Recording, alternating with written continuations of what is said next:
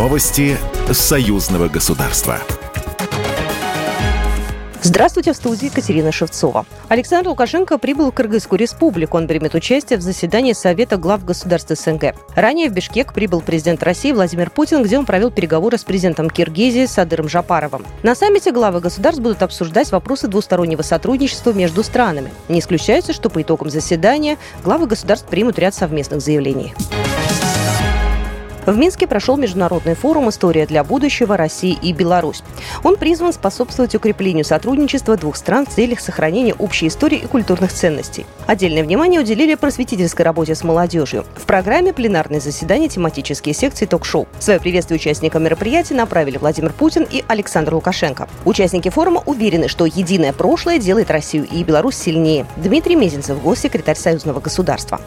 Убежден в том, что форум будет содержательным шагом и вкладом в ту огромную работу, которая ведется российской и белорусской сторонами по взгляду в наше единое прошлое, которое делает нас сильнее и убеждает, что мы столетиями идем вместе, шаг к шагу. Особое значение имеют позиции Владимира Владимировича Путина и Александра Григорьевича Лукашенко в защиту исторической правды о Великой Отечественной войне. Во время работы форума было заявлено, что Россия и Беларусь создадут совместную комиссию по истории. Ее задача будет, основываясь на доказательствах и фактах, составить общие подходы к истории России и Беларуси. Парламентские слушания по теме положения соотечественников за рубежом и совершенствования механизмов защиты их прав и законных интересов прошли в Калининграде. Организаторы – парламентское собрание Союза России и Беларуси и Фонд поддержки защиты прав соотечественников, проживающих за рубежом. Участники обсудили приоритетное направление государственной политики союзного государства по этому вопросу, содействие возвращению граждан на историческую родину, а также проект «Карта русского». Антон Алиханов, губернатор Калининградской области.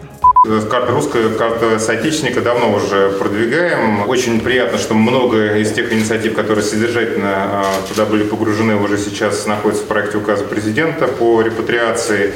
И мы надеемся на то, что а, он будет в этом году, в ближайшее время уже, наверное, Э, принят. Очень много сейчас задач в связи с тем давлением, которое на наших соотечественников оказывается за рубежом. Э, мы должны им помочь. Э, но дело даже не только в этом давлении, а вообще в том, что у людей должна быть возможность возвращаться на родину. В парламентских слушаниях участвовали представители научных кругов и органов власти России и Беларуси. Всего в программе заявлено более 20 выступлений, посвященных вопросам защиты прав соотечественников. Программа произведена по заказу телерадиовещательной организации Союзного государства. Новости союзного государства.